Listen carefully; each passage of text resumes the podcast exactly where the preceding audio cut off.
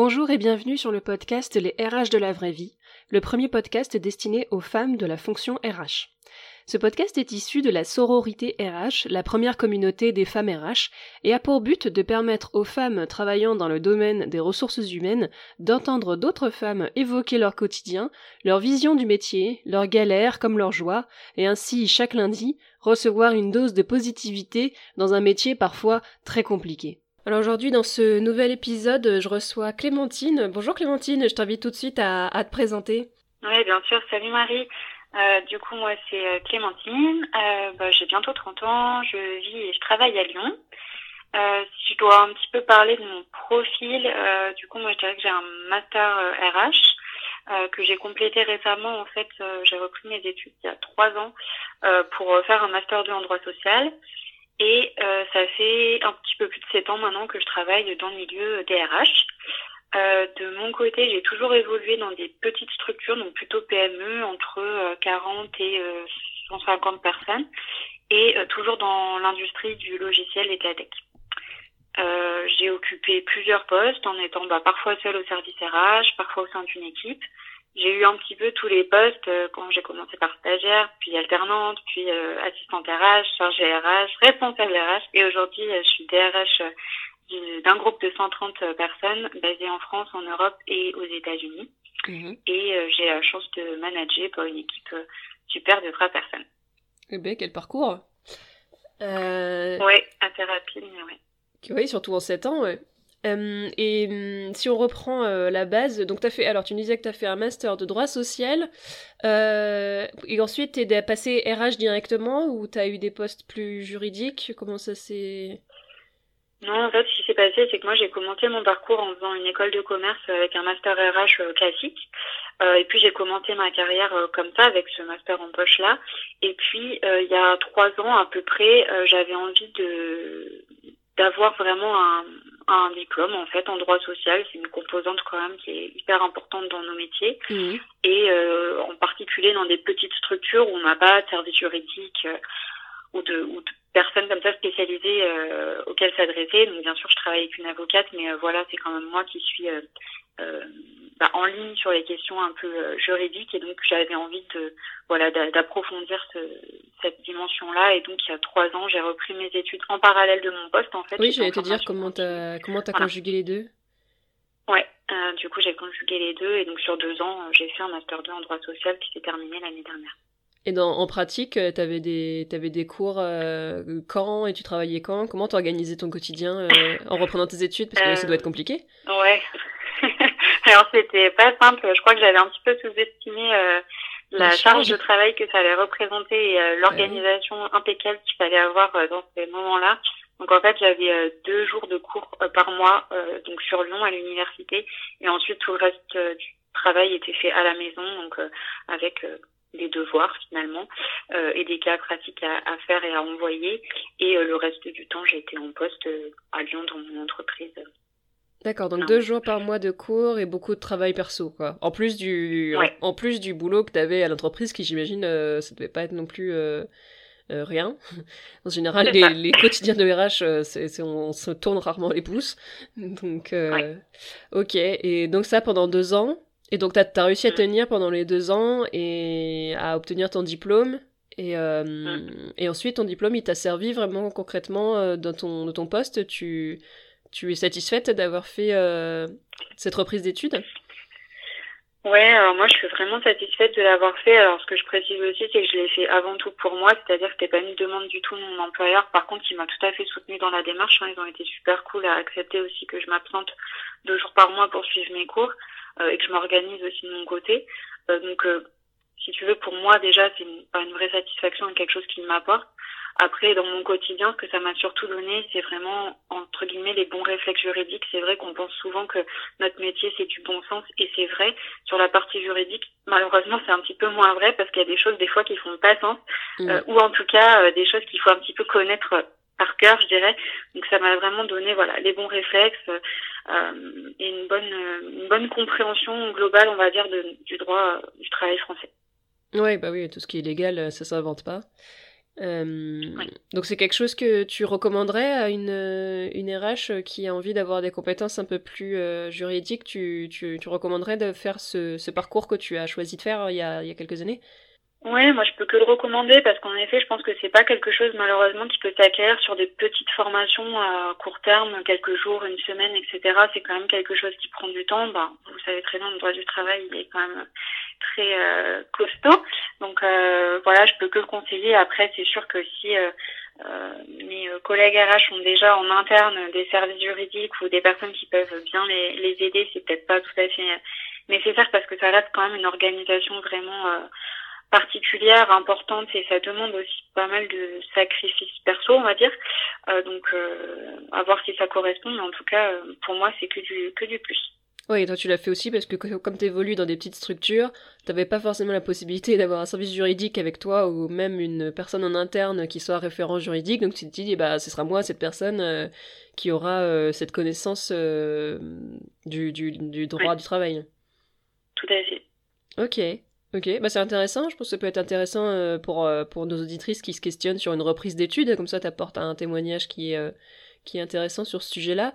Et si on reprend depuis le début, pourquoi, pourquoi les RH Pourquoi avoir voulu évoluer dans ce métier-là? Qu'est-ce qui qu'est-ce qui t'attirait dans ce métier de RH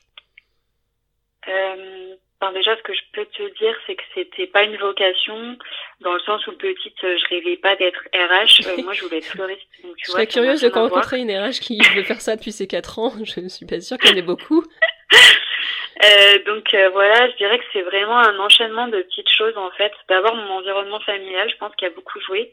Euh, dans le sens où moi mes parents n'ont pas eu la chance de faire des études euh, et ils sont dans des boulots qu'on peut décrire comme alimentaires et dans des contextes pas hyper positifs.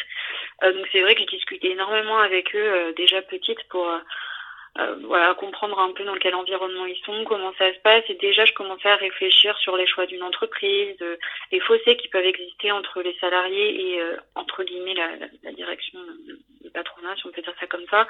Euh, quelle réponse apporter C'était plus au début des réflexions un peu philosophiques, si tu veux. Mmh. Et puis, progressivement, voilà, j'ai voulu un peu mener l'enquête, je sais pas, approfondir quelque chose comme ça. Et du coup, bah, via des études, via des rencontres aussi avec des professionnels RH que j'ai fait assez rapidement dans ma carrière, même avant le début de ma carrière.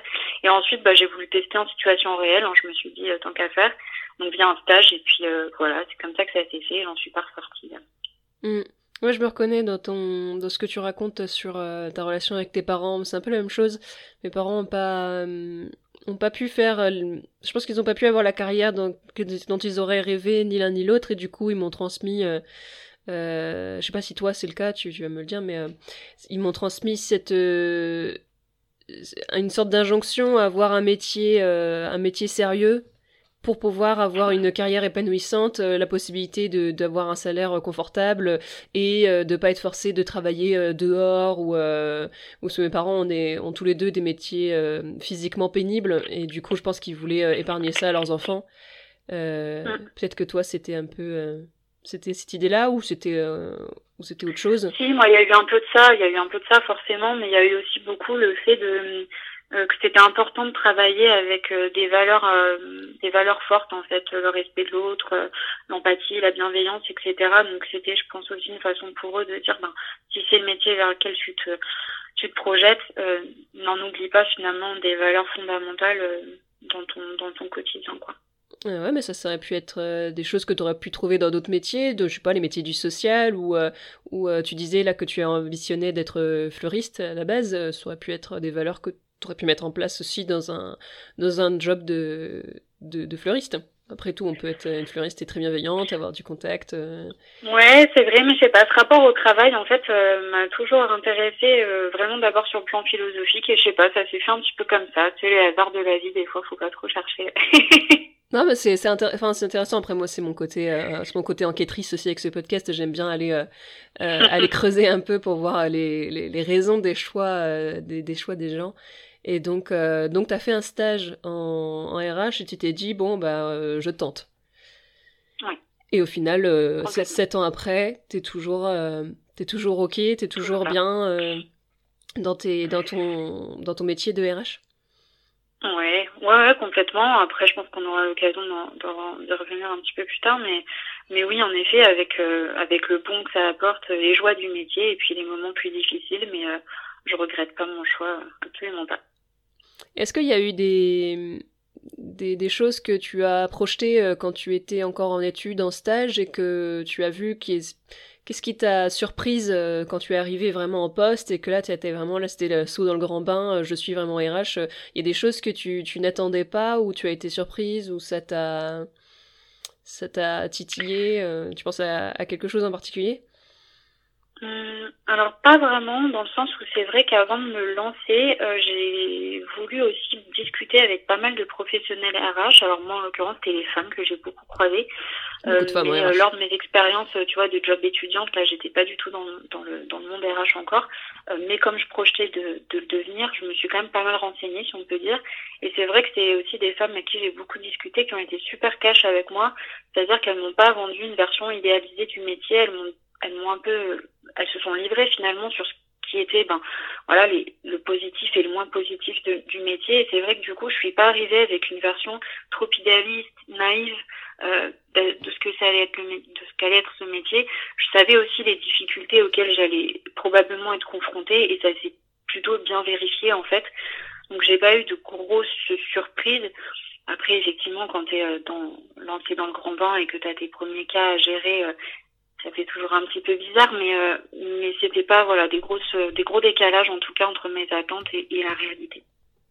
Qu'est-ce qu'elle t'avait, euh, qu'est-ce que ces femmes-là t'avaient euh, raconté du métier qui pouvait être un peu un peu plus difficile? C'était quel quel côté du c'était quel côté du métier qui était ouais plus plus compliqué peut-être? Oui, un petit peu plus compliqué.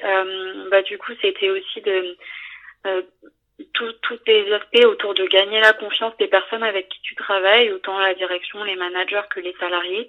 Euh, c'était aussi euh, parce que le rôle est, est, est, compliqué. Dans les petites entreprises, en plus, on, on est peu nombreuses, voire seules parfois. Donc, euh, du coup, on concentre aussi entre guillemets toute l'attention.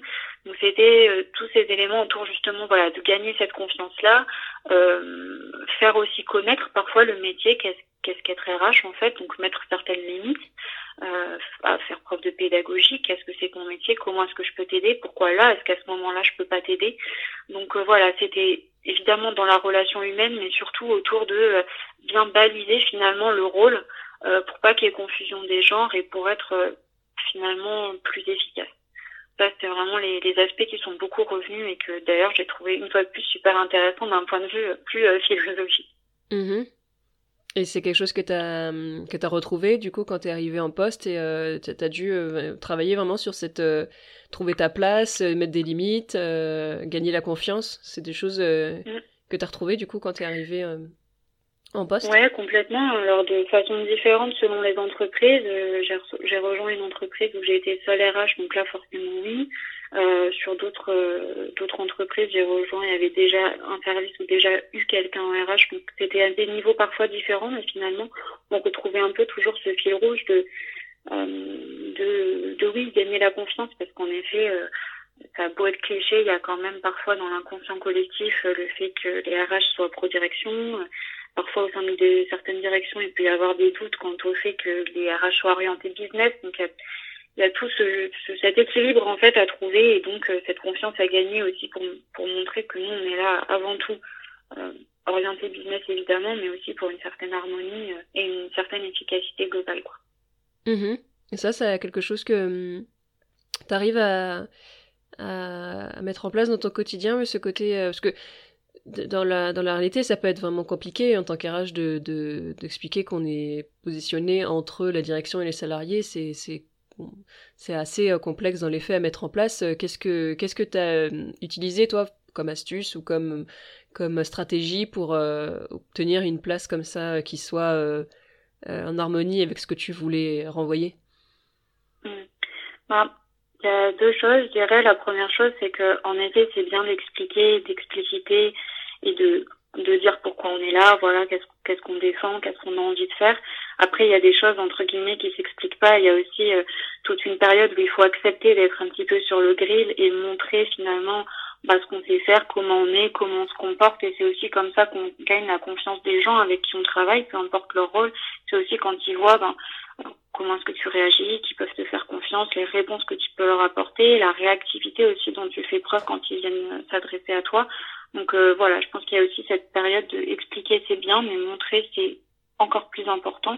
Et donc, il faut accepter ce, ce moment un peu euh, d'entre-deux, si tu veux, où, où tu es observé, en fait. Donc ça, c'est un point, un point important pour moi.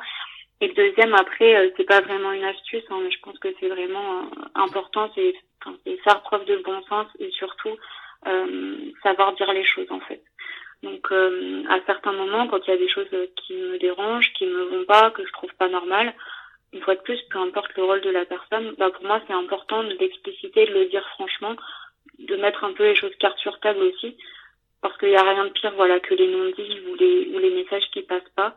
Donc euh, beaucoup de dialogue en fait, je pense que c'est euh, vraiment un autre point hyper important. Et tu arrives à trouver le temps de mettre en place ce dialogue-là?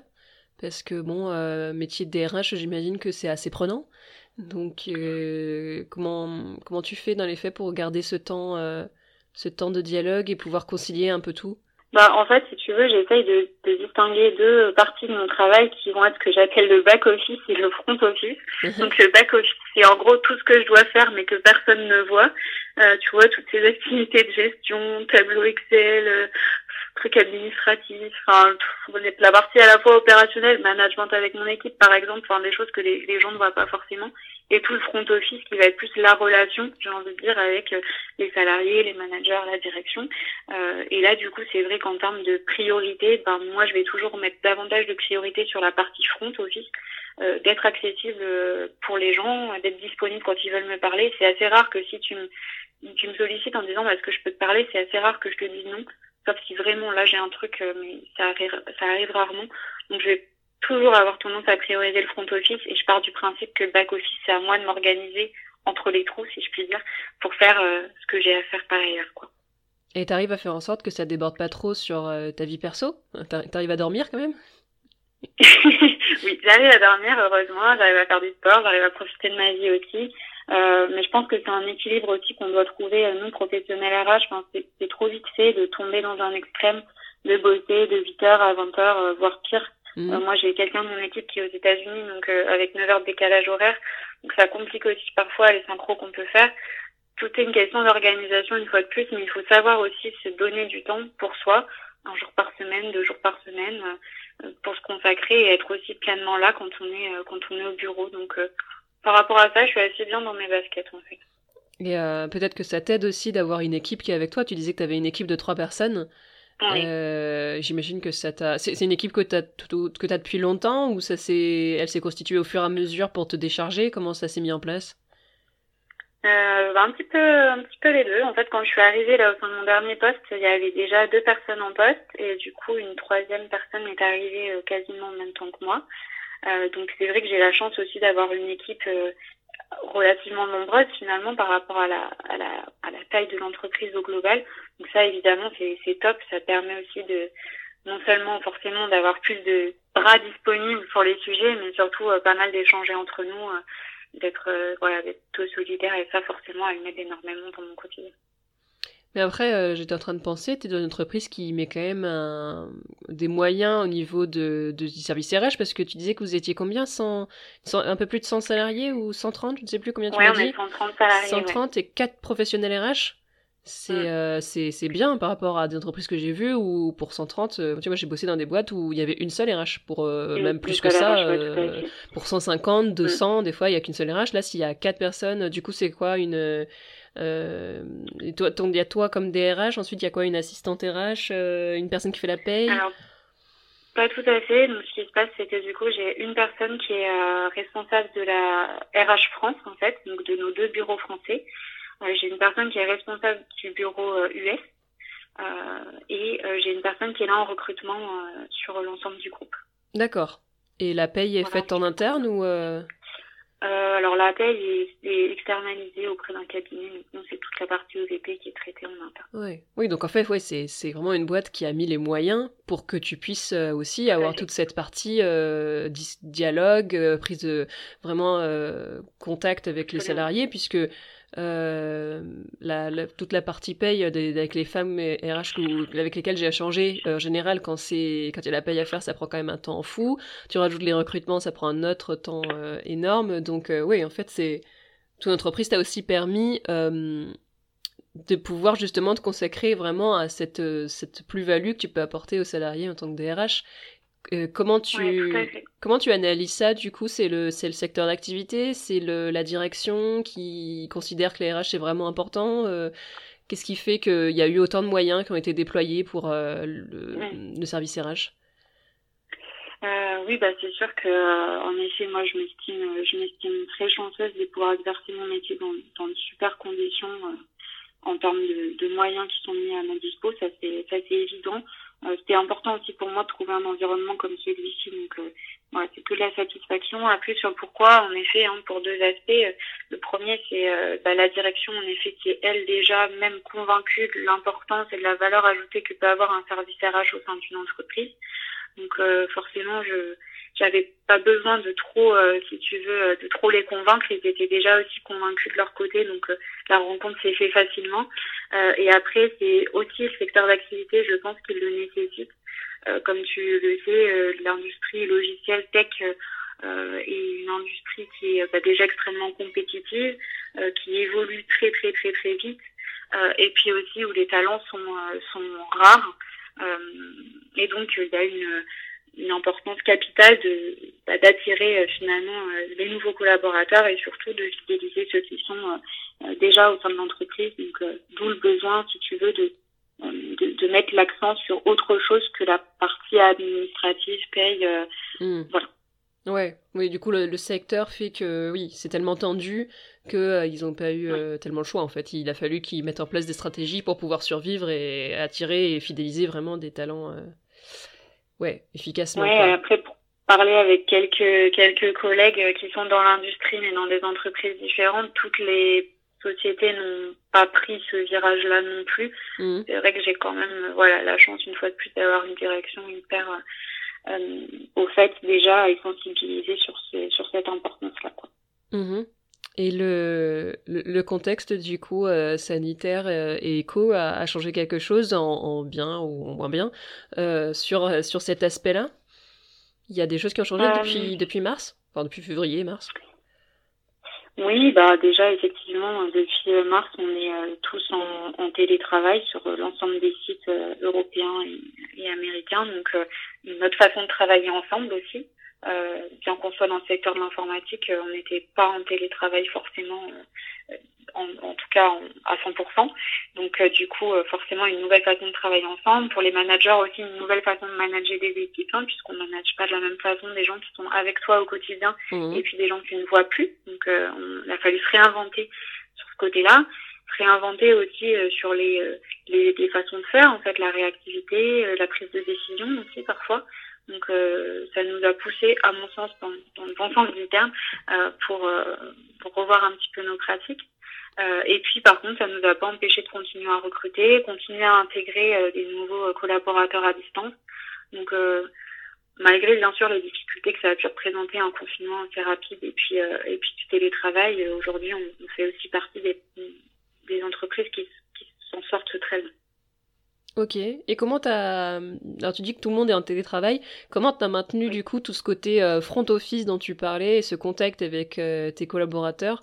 T'as as mis en place des nouvelles, euh, nouvelles stratégies? Comment t'as fait dans les faits pour maintenir ce contact-là qui peut être plus difficile à maintenir quand les gens sont à distance?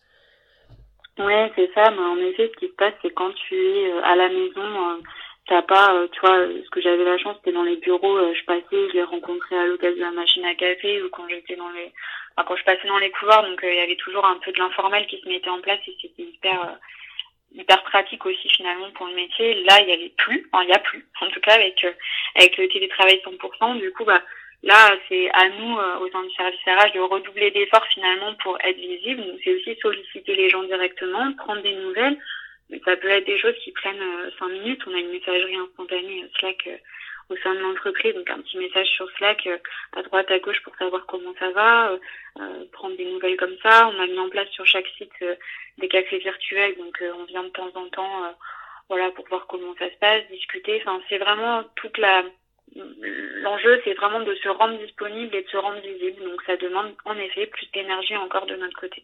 D'accord. Ok. Je passe sur une autre, euh, une autre question. C'est s'il y avait, euh, s'il y avait quelque chose que tu voulais, euh, que tu voulais changer dans ton, dans ton métier actuellement, est-ce que, qu'est-ce que ce serait? Comment tu, comment tu modifierais une composante du métier qui te correspond pas Peut-être qui te correspond moins. Alors, tu avais quand même épanoui dans ton poste, mais il y a peut-être quelque chose qui, si t'avais, si t'en avais la possibilité, t'aimerais, t'aimerais modifier. Ce, ce serait quoi? Si t'avais toutes, toutes nos limites? Euh, bah en fait, il y a bon, il y a plusieurs choses forcément, mais euh, moi, il y a quelque chose qui me dérange vraiment. Je dirais, c'est la perception négative euh, que les salariés, les managers peuvent avoir du métier RH. Et euh, c'est vrai que je m'en rends compte en fait, même sur les jeunes salariés qui démarrent leur carrière professionnelle. Ça, c'est leur premier leur premier job, et déjà en fait, on nous colle cette étiquette, cette sorte de réputation pas très positive. Et euh, c'est quelque chose que je constate aussi quand, par exemple, je rencontre des gens nouveaux, pas du tout en contexte professionnel. On me demande ce que je fais dans la vie. Bien sûr, je réponds, je suis RH. Et parfois, il y a cette réponse, tu sais, genre, ah. et désolé. du coup, et, et tu vois, c'est quelque chose comme ça qui me dérange un petit peu. C'est un peu, euh, voilà, une sorte de RH bashing, si on peut dire, que je trouve moi un petit peu facile. Euh, on le voit des fois sur LinkedIn, sur les posts, avec des, des débats infinis. Euh, et, et c'est vrai que ça, j'ai du mal à le ouais, j'ai du mal à le comprendre et à l'accepter, ça c'est certain. Euh, et du coup, bon, moi je l'interprète sur le fait que les les gens connaissent pas notre métier, ça c'est sûr. Ils ont peut-être eu aussi des expériences euh, malheureuses dans d'autres structures, mais c'est vrai que du coup, voilà, cette étiquette euh, peu peu reluisante, j'ai du mal à voilà, j'ai du mal à la concevoir. Tu la sens aussi dans ta propre entreprise?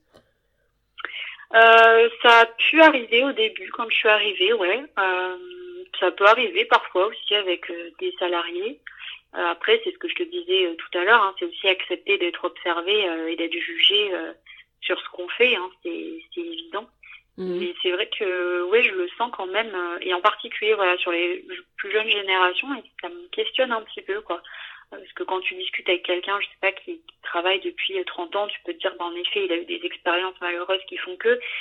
Mais quand tu embauches un, tout jeune qui commence euh, son premier CDI, si tu veux, et que déjà tu sens le, tu sais, quelques petits freins, tu te dis quand même, c'est qu'il y a quelque chose qui, euh, bah, quelque chose qui, qui passe pas, qui va pas, quoi ça a pu, je sais pas, ça a pu se transmettre peut-être de ses parents, ça a pu se transmettre de, de ce qu'on lui a communiquer sur le métier de RH ou peut-être après moi je l'analyse beaucoup aussi sur le fait que comme tu disais on, ne connaît pas euh, nos métiers de RH du coup on peut projeter des choses euh, quand on quand on connaît pas on, projette pour combler les trous.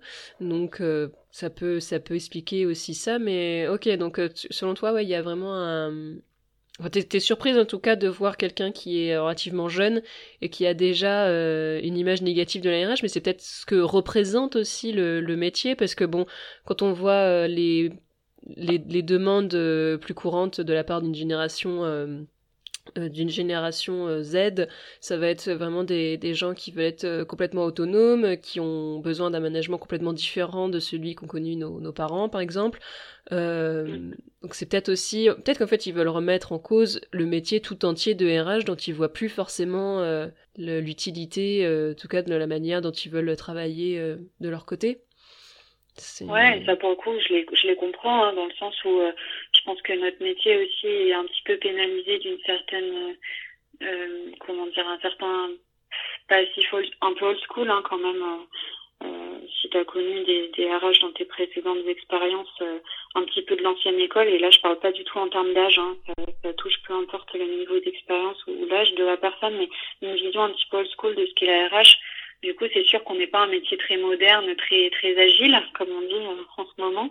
Donc je peux je peux aussi le comprendre, et c'est vrai que moi justement je, je regarde avec plaisir. Euh, bah, les nouvelles générations RH justement arriver avec une approche différente de, du travail, des attentes des salariés. Euh, et, et, ça, euh, je le vois avec beaucoup de plaisir. Et, et c'est important qu'on mette aussi un petit coup de jeune un peu sur cette fonction euh, un petit peu vieillotte à l'ancienne parfois. Quoi.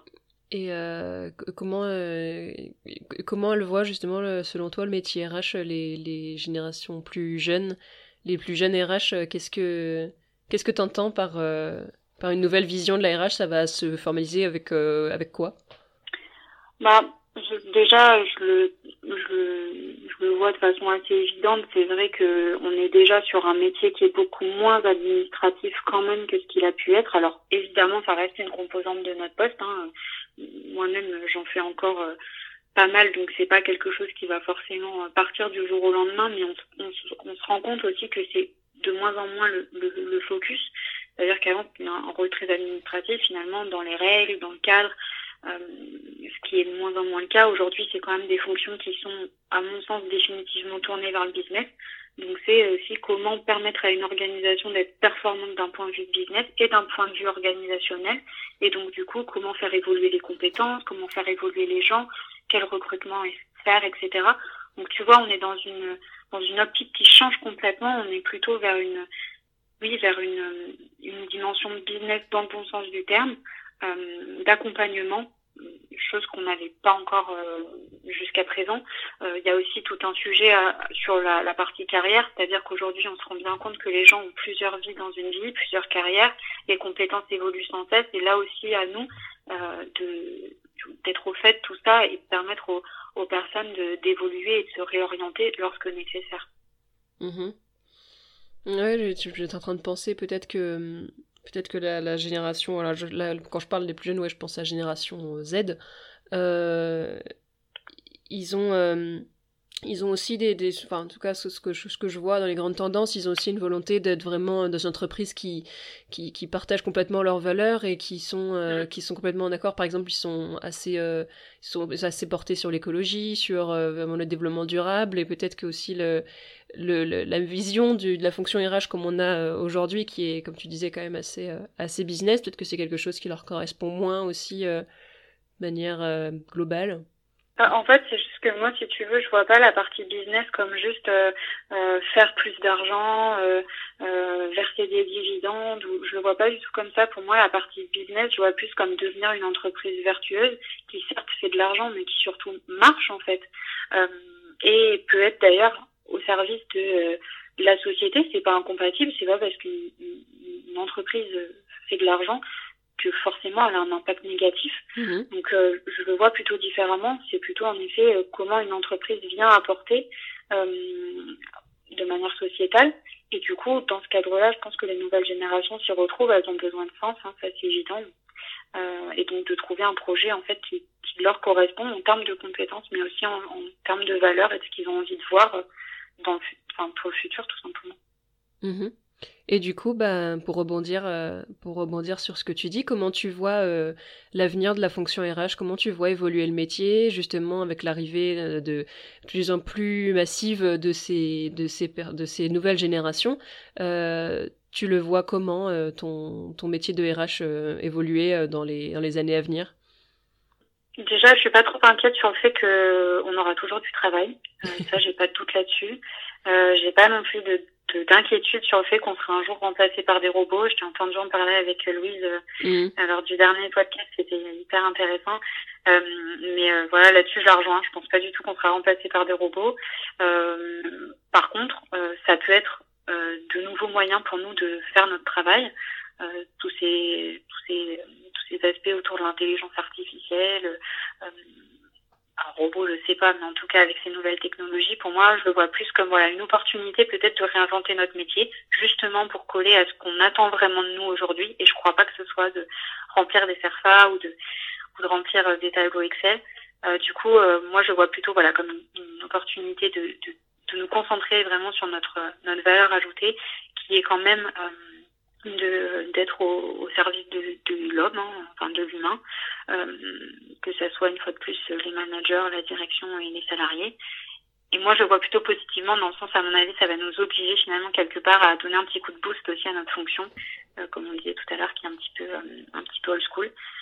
Donc voilà, je le vois vraiment comme une une réorientation assez naturelle finalement du métier, plus qu'arrache des choses autour de de la partie people comme on le voit ou de la partie plus coaching, tu vois, quelque chose euh, plus de cet ordre-là que mhm. qu'un opérationnel administratif. Oui, RH coach plus que RH euh, responsable du personnel Absolument. Et c'est quelque chose que tu as déjà l'occasion de commencer à, mettre en place, puisque tu, tu, parlais du coup de toute cette partie, ce que tu appelais le front office, euh, le contact avec les collaborateurs. tu, mhm. tu, te positionnes, toi, dans ce genre de, de, de position-là, de, de coach, avec des guillemets? Ouais, bah complètement. C'est-à-dire que ça, enfin, pour moi, c'est une dimension euh, importante de notre rôle aussi. Alors là, c'est peut-être moins avec les salariés, plus avec les managers, parce que les managers aussi ont un rôle euh, bah, capital hein, dans une dans une entreprise. Et du coup, ils ont eux aussi beaucoup finalement de, de missions RH qui leur incombent, même si on s'en rend pas toujours compte. Et c'est pas euh, sur la partie administrative, c'est sur la gestion humaine euh, et équipe. Et donc là-dessus, ils ont aussi besoin de besoin de nous finalement, de, de nos conseils, euh, qu'on leur, leur apporte du support aussi, donc être présent à certains certains meetings si nécessaire, après la préparation en amont, coacher un petit peu sur la posture. Donc ça, c'est quelque chose qui est, à mon sens, indispensable et que, et que oui, je pratique en effet dans mon entreprise avec, avec nos managers. Oui. Et c'est quelque chose qui te, qui te plaît, qui est euh, une position que tu as plaisir à, à tenir, du coup, d'être ce, cet accompagnement du, du, des managers? Oui, ouais, ça vraiment, j'ai beaucoup de, j'ai beaucoup de plaisir à être dans cette, euh, dans cette posture. Euh, déjà, parce que j'adore donner des conseils. euh, non, et surtout parce que ça correspond bien à ce que je te disais tout à l'heure sur la partie un petit peu plus philosophique, parce que du coup, c'est vrai qu'on a un métier riche dans le sens où c'est pas une, une, formule magique que tu appliques ou un théorème, c'est-à-dire que pas parce qu'une fois quelque chose a fonctionné que ça fonctionnera toujours. Mhm. Ce que j'aime bien, c'est être dans cette approche compréhension de la problématique, compréhension du contexte, compréhension de la personne aussi qu'on a en face de soi et du coup comment trouver la bonne façon, les bons leviers pour arriver à notre objectif. Donc ça c'est quelque chose qui me voilà qui me plaît énormément. Oui, il y a tout un aspect psychologique. Euh, de la compréhension des enjeux humains et de l'accompagnement en fonction de la personne et pas, euh, pas plaquer un cliché en fonction de, de l'âge, du genre ou, ou de la personnalité, de ce qu'on pense savoir de la personnalité de quelqu'un. en effet, c'est un travail vraiment d'investigation pour accompagner au mieux. Euh... C'est ça, et du coup, ce qui est aussi fait part du métier, c'est-à-dire qu'il faut apprendre à connaître les gens, en fait. Oui, tout à fait. Tout à fait. Peut-être pour repartir sur un autre sujet, euh, comment t'as connu la, la, sororité RH et euh, pourquoi ça t'avait intéressé quand t'es tombé dessus? Comment t'es tombé dessus et pourquoi ça t'avait euh, interpellé euh, Alors moi du coup je suis tombée dessus via les réseaux sociaux. En fait je suis tombée sur le, ton blog parce qu'en fait voilà bien sûr je me documente énormément euh, sur l'aspect législatif, etc., mais aussi beaucoup sur euh, justement cette partie un petit peu psychologique, euh, philosophique, comme, comme on discutait. Mhm. Et je suis tombée en fait sur des articles sur, tu vois, comment rester authentique en étant RH, comment garder sa position neutre en étant RH. Mhm. c'est vrai que c'est des, voilà, des, des, points auxquels je pense beaucoup et, et je trouve pas toujours les, tu vois, les bons mots ou forcément quelque chose de rationnel à mettre là-dessus. Pour moi, il y a énormément d'instinct et de et de sensations. Donc, du coup, je cherchais un petit peu une façon de rationaliser ces réflexions. Du coup, je tombais sur ton blog, donc j'ai lu pas mal euh, d'articles, si ce tous. Euh, et après, du coup, voilà, je suis rentrée un petit peu dans la sororité comme ça. Et ce que j'ai apprécié surtout, bah, c'est retrouver un groupe d'échange, en fait, avec euh, bah, des personnes qui n'étaient pas de mon secteur d'activité, pas de mon industrie, mais qui finalement ont un quotidien qui se rapproche quand même beaucoup du mien. Des problématiques qui sont quand même finalement semblables d'une RH à l'autre. Euh, donc voilà, c'est ce côté euh, groupe en fait que, que j'ai beaucoup aimé, pouvoir échanger sur le quotidien. Le fait que ça soit des femmes a joué positivement, mais en même temps, s'il y avait eu des hommes, ça m'aurait pas dérangé. Donc euh, c'était pas en tout cas un, un, prérequis de mon côté de discuter seulement avec des femmes RH, mais je pense qu'on a un quotidien qui qui est peut-être aussi quand même différent euh, des, hommes RH et à mon sens, on se pose sûrement plus de questions que tu, c'était une question que tu t'es déjà posée avant ou euh, c'est en voyant le fait que j'avais créé une communauté féminine que tu t'es dit ah tiens c'est euh, c'est vrai que ça peut être ça peut être pertinent de se poser la question ou t'avais déjà t'avais déjà eu des réflexions sur le sujet ou pas du tout? Bah, oui, j'avais déjà eu des réflexions sur le sujet en me disant qu'en effet, enfin, c'est pour ça d'ailleurs que j'étais tombée sur tes articles, c'est que je me suis dit, en, en, tant que femme, on, on, se pose donc plus, enfin, je pense plus de questions, mais du coup, on cherche aussi un petit peu notre euh, finalement de RH et donc c'est comme ça que je suis un petit peu tombée dessus et c'est euh, voilà ça aussi que j'apprécie. En plus on est finalement on a beaucoup de problématiques semblables et à la fois on est toutes différentes. Donc ça c'est quand même une vraie richesse euh, et ça amène aussi à réfléchir à son propre fonctionnement. Donc voilà ça c'est un autre point que j'aime beaucoup dans, dans le groupe conforme aujourd'hui. Mm-hmm. Est-ce que tu as des idées pour développer la communauté et pouvoir, si, si tu est-ce que tu as une, idée? Tu t'es dit, tiens, ça pourrait être sympa que Marie le fasse pour apporter plus encore aux femmes qui, sont, qui sont RH euh, oui, alors moi il y avait deux, euh, deux, deux points. Euh, le premier, c'est que du coup, déjà moi j'adore qu'on ait un groupe de discussion où chacune pose ses questions et qu'on vienne apporter de l'aide aux unes aux autres. Ça déjà je trouve ça top. Mais du coup je me disais qu'on pourrait peut-être aller un petit peu plus loin dans le sens où il y en a qui ont quand même des super idées, mis en place de super choses et c'est vrai que les mettre en avant pour qu'elles organisent par exemple des petits workshops ou des petits des petites réunions pour partager des bonnes pratiques sur des thématiques particulières ça, c'est vraiment quelque chose qui est top. Ou dans un autre style, un peu du co-développement, mais ce qui permet aussi de, résoudre des problématiques à plusieurs, ce qui est toujours utile quand on est RH, parce qu'on est parfois un métier aussi qui est un petit peu isolé. Euh, et euh, le deuxième point de mon côté, c'était vraiment, comme je te le disais, hein, c'est quelque chose qui, qui, est un point important pour moi, mais tout le travail autour de la jeune génération RH euh, qui est encore à l'école ou qui arrive à peine sur le dans le monde du travail, donc que ce soit des interventions dans les écoles ou quelque chose autour de justement une sensibilité plus, une sensibilisation pardon plus émotionnelle de ce qu'est le métier plutôt que des cours, si tu veux, sur des sur des thématiques précises, mais plus une approche. Qu'est-ce qu'est-ce que c'est qu'être RH Quelles sont les attentes Quelle posture Quelle voilà. Ah bah, je, te, je te rejoins totalement sur les, les deux idées que tu as dit, c'est des idées que, sur lesquelles je planche depuis, euh, depuis un petit moment. Euh, je projette de faire des annonces sur, euh, sur ce premier point dont tu parles, de, de faire du co-développement, de faire du partage de bonnes pratiques. C'est juste qu'il y a tellement de choses que je veux annoncer dans la sororité pour l'instant que je fais petit à petit pour pas vous envahir de projets tout en même temps. Mais ça fait partie des projets que j'ai envie de mener totalement. Et le deuxième point, euh, sensibiliser la, la, jeunesse. Ça, c'est quelque chose sur lequel euh, je travaille aussi. Et même, j'ai commencé un petit peu à le faire. Euh, hier, tu vois, j'étais J'étais en intervention euh, dans une école de commerce euh, de Rennes auprès des bachelors RH. Je les, je les suis dans la rédaction de leur mémoire de, de bachelor et donc euh, c'était hyper intéressant de passer quelques heures avec cette nouvelle génération de RH et de voir un peu comment comment donc à travers le choix de leur sujet comment ils, ils et elles voient le l'avenir de la fonction et leur arrivée dans la fonction. Et c'était c'était vraiment pertinent surtout que ça fait ça fait deux ans du coup que je travaille avec cette école mais l'année dernière je n'avais que des filles. Et cette année il y avait euh, sur les la vingtaine d'étudiants il y avait euh, quatre ou cinq garçons. J'étais euh, j'étais ouais agréablement surprise de voir de voir euh, autant de, de garçons. Bon, après, on est 4-5 sur, euh, sur. Ils sont 23, je crois. Donc, euh, il doit y avoir 5 sur 23. Non, mais attends, tout mais... est bon à noter. Hein. Mais oui, et, et j'étais ouais, j'étais j'étais contente de voir qu'il y avait donc de plus en plus de. S'il y a plus en plus d'hommes qui se lancent dans les RH, c'est hyper positif parce que. tout, j'ai beau avoir créé une communauté féminine, ça ne représentait juste que la réalité au moment où j'ai créé cette communauté, mais c'est pas pour ça que j'ai l'ambition de fermer aux femmes le métier de RH. au contraire, si on peut avoir un métier qui soit plus équilibré au niveau des, des gens représentés dans le métier, c'est que positif. Carrément. Euh... c'est plus de diversité. Hmm.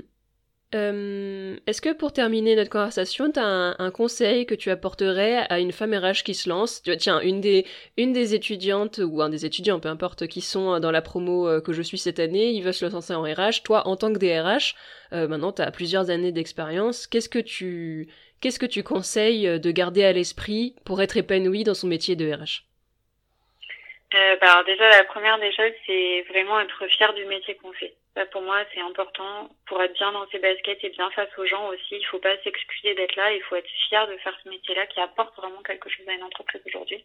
Ça, c'est un point indispensable. Ensuite, il y en a deux autres. C'est bah, déjà toujours traiter les gens avec respect et avec bienveillance. Ça, c'est forcément quelque chose qui est indispensable aussi. Et rester fidèle à ses valeurs, ses convictions. Très bien. Eh ben, c'est un beau message euh, que tu que tu donnes euh, aux jeunes RH et même aux RH plus plus expérimentés. Il n'y a pas il a pas de raison que que ça s'applique pas à tout, toutes les personnes qui sont RH et qui ont envie d'être épanouies vraiment dans dans ce métier-là. Euh, eh ben, je te remercie beaucoup Clémentine pour pour cette conversation hyper intéressante qu'on a eue aujourd'hui.